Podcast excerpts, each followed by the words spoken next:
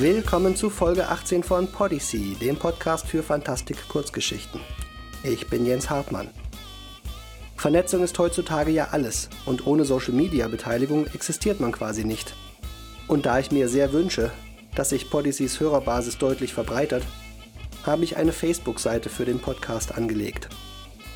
Die URL ist etwas kryptisch, aber auf der Webseite verlinkt.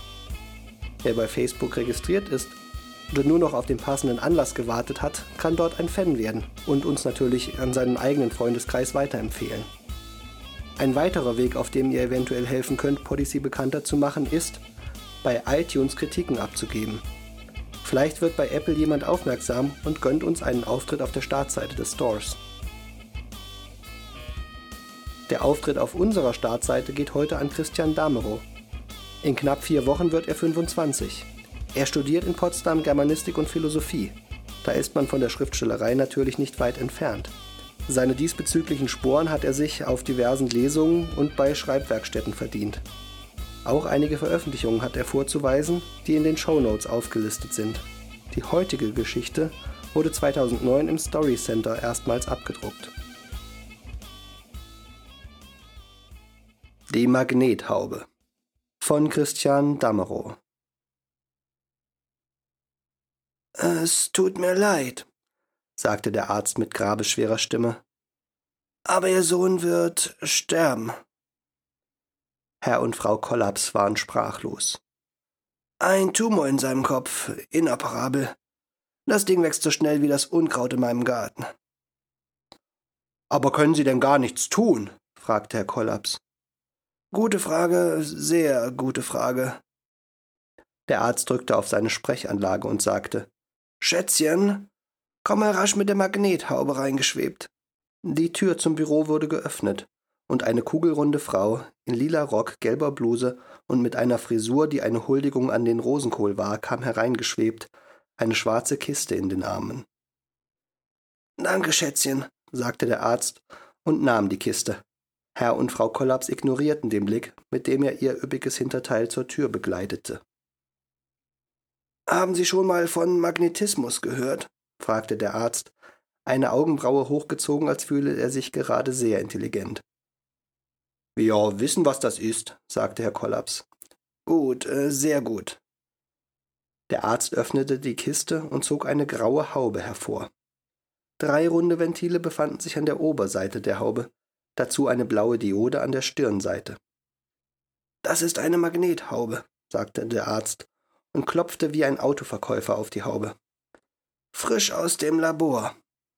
Er setzte sich das Ding auf den Kopf, zog ein Kabel mit Stecker aus der Rückseite der Haube und stöpselte sie in eine Steckdose hinter dem Schreibtisch ein.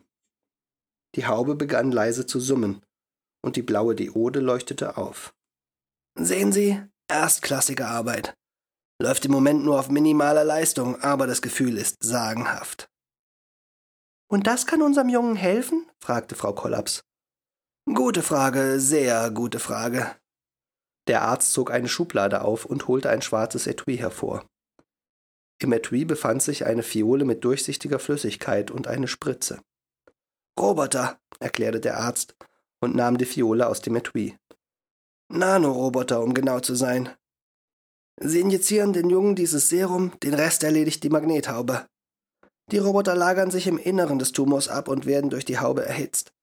Das Tumorgewebe wird zerstört, ohne dass das andere Gewebe Schaden nimmt. Ist das nicht großartig? Der Arzt legte die Haube zurück in die Kiste und schob sie über den Tisch. Was ist? Wollen Sie die Haube oder was? Aber äh, sollten Sie nicht wenigstens überprüfen? Ach, was überprüfen? Der Zauberkasten wurde zehn Jahre überprüft, was zählt da noch meine bescheidene Meinung? Spritzen Sie ihm die Roboter und setzen Sie ihm die Haube auf, und dann ist die Sache erledigt. Herr und Frau Kollaps nahmen die Kiste und das Etui und bedankten sich bei dem Arzt. Schon gut, schon gut, sagte er. Vergessen Sie nicht zu bezahlen, wenn Sie rausgehen. Als sie das Büro verließen, hörten sie, wie der Arzt etwas wie Schätzchen oder hereingeschwebt in die Sprechanlage hauchte. Doch sie gaben sich Mühe, es zu ignorieren. Es war, wie der Arzt gesagt hatte. Sie injizierten Rigido, denn das war der Name ihres Jungen, das Serum, den Rest erledigte die Magnethaube. Zuerst beklagte er sich über Kopfschmerzen und Übelkeit, doch der Arzt versicherte ihnen, Symptome dieser Art seien normal. Nach fünf Tagen war der Tumor verschwunden. Rigido konnte schon wieder sprechen, ohne zu stottern. Sein Gedächtnis verbesserte sich zusehends. Ich bin so glücklich, sagte Frau Kollaps eines Abends und fiel ihrem Mann weinend in die Arme. Was würden wir nur ohne die Haube machen? Sie konnten wieder lachen und schlafen, ohne von Rigidos Schmerzensschreien geweckt zu werden. Und eigentlich gab es nichts, worüber man sich sorgen musste. Die ersten Veränderungen waren sogar ziemlich unbedenklich. Herr und Frau Kollaps säten gerade Samen im Garten aus, als sie ein lautes Poltern hörten. Herr Kollaps sah im Haus nach und entdeckte ein Kabel, das vom Wohnzimmer die Treppe hinaufführte, sauber verlegt wie von einem Installateur. Das Kabel verschwand neben der Tür zu Rigidos Zimmer in der Wand. Herr Kollaps trat zögernd ein und sah Rigido, der mit der summenden Haube auf dem Kopf vor seinem Schreibtisch saß und sich den Hörer des Haustelefons ans Ohr hielt.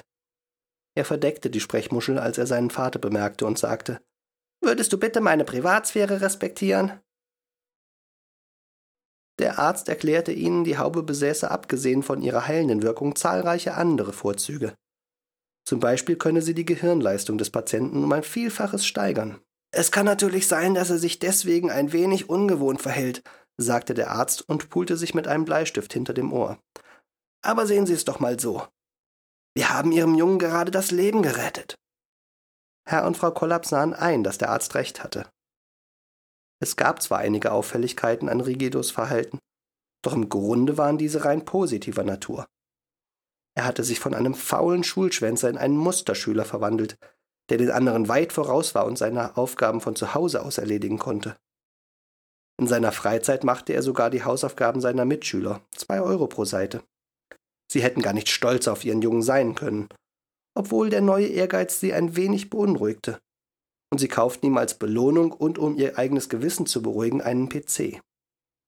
Wenn Frau Kollaps dem Jungen nun Essen aufs Zimmer brachte, fand sie ihn stets vor dem Computer, die Haube auf dem Kopf.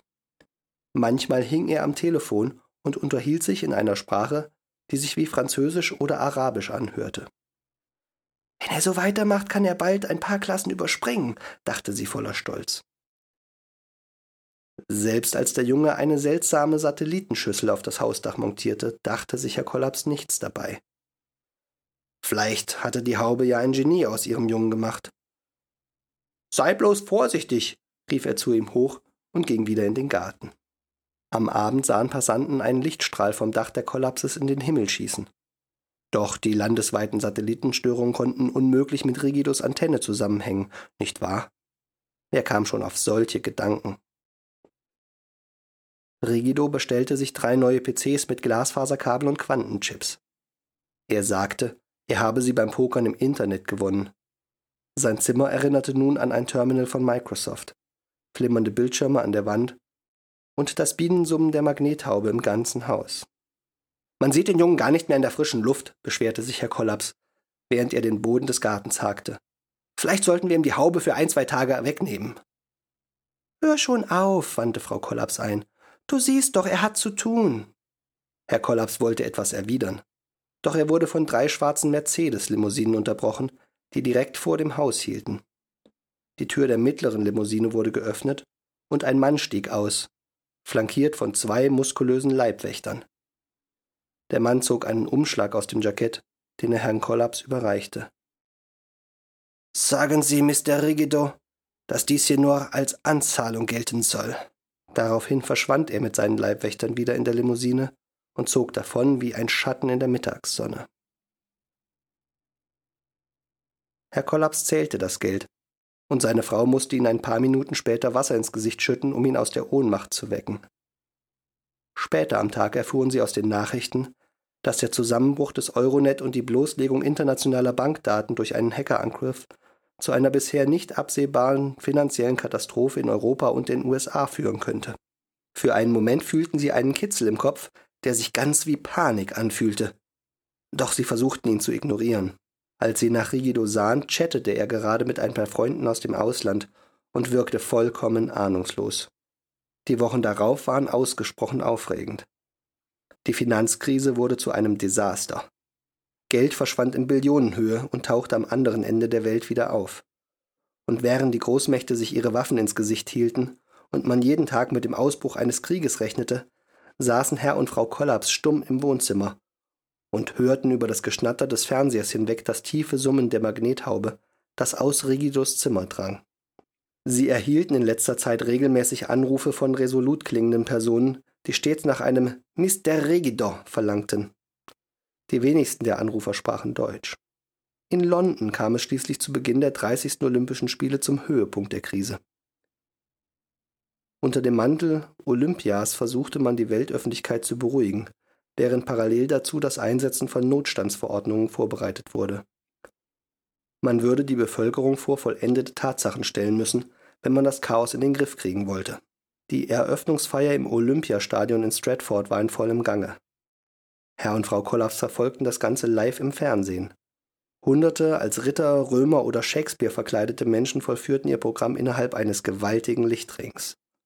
Holographische Raumschiffe flogen über dem Stadion und der Jubel der Menschen, die ihre Sorgen für einen Moment vergessen wollten, lag über allem, als von einem Moment zum anderen die Welt zusammenbrach. Das Bild des Fernsehers flackerte und erlosch. Dann flackerte das Licht im Raum und erlosch ebenfalls. Herr und Frau Kollaps rührten sich im Dunkeln nicht von der Stelle. Sekunden später flimmerte ein rosa glühendes Rauschen über dem Bildschirm. Aus dem Rauschen schälten sich die ersten Bilder. Es handelte sich noch immer um Live-Übertragungen aus London, doch inzwischen hatte sich einiges getan. Aufnahmen von Zuschauern und Sportlern waren zu sehen, die reglos auf ihren Plätzen standen und mit offenem Mund wie hypnotisiert in die Mitte des Stadions starrten. Dort schwebte die 3D-Projektion eines gewaltigen blauen Kopfes. Herr Kollaps wurde erneut ohnmächtig, als er Rigidos Züge darin erkannte. Mein Name ist Rigido Kollaps, erklärte der blaue schwebende Kopf. Ich habe die Kontrolle über Ihre Technologie übernommen. Ihre Waffen, Ihr Geld und Ihre Identitäten befinden sich nunmehr in meiner Gewalt. Bilder von Atomexplosionen in den USA und China flackerten über dem Bildschirm. Befolgen Sie meine Anweisungen oder ich werde Ihre Waffen gegen Sie richten. Die erste Anweisung lautet Unterwerft euch. Frau Kollaps schlich aus dem Wohnzimmer leise die Treppe hinauf und blieb vor der Tür zu Rigidos Zimmer stehen. Durch die Tür hörte sie laut und deutlich seine Stimme. Die zweite Anweisung lautet. Sie zögerte einen Moment, dann klopfte sie. Stille. Sie öffnete die Tür und spähte vorsichtig hinein. Rigido saß in einer zylinderförmigen Glasröhre, die Magnethaube auf dem Kopf. Kameras umgaben ihn. Und ringsum liefen Bilder und Programmsequenzen über die Bildschirme. Rigido? Ich kann jetzt nicht, Mama, sagte Rigido. Gut, Schatz. Sie wollte die Tür wieder schließen, als ihr noch etwas einfiel. Soll ich dir ein paar Kekse bringen? Du siehst hungrig aus. Das wäre sehr lieb von dir, Mama, sagte Rigido und wandte sich wieder an die Welt. Die zweite Anweisung lautet Herr und Frau Kollaps saßen im Garten und rupften Unkraut. Rigido hatte die Stadt okkupiert und war den ganzen Tag mit Konferenzen und Kriegen beschäftigt, da nicht jeder seine Anweisung befolgen wollte. Das Grundstück umfasste inzwischen drei Häuser, und Herr Kollaps musste sich um drei Gärten gleichzeitig kümmern, was sehr anstrengend sein konnte, wenn ständig Panzer und Soldaten durch die Beete marschierten und die Asche von Explosionen aus dem Himmel regnete. Na ja, sagte Herr Kollaps zu Frau Kollaps und warf eine Handvoll Unkraut in den Korb. Wenigstens ist der Junge gesund.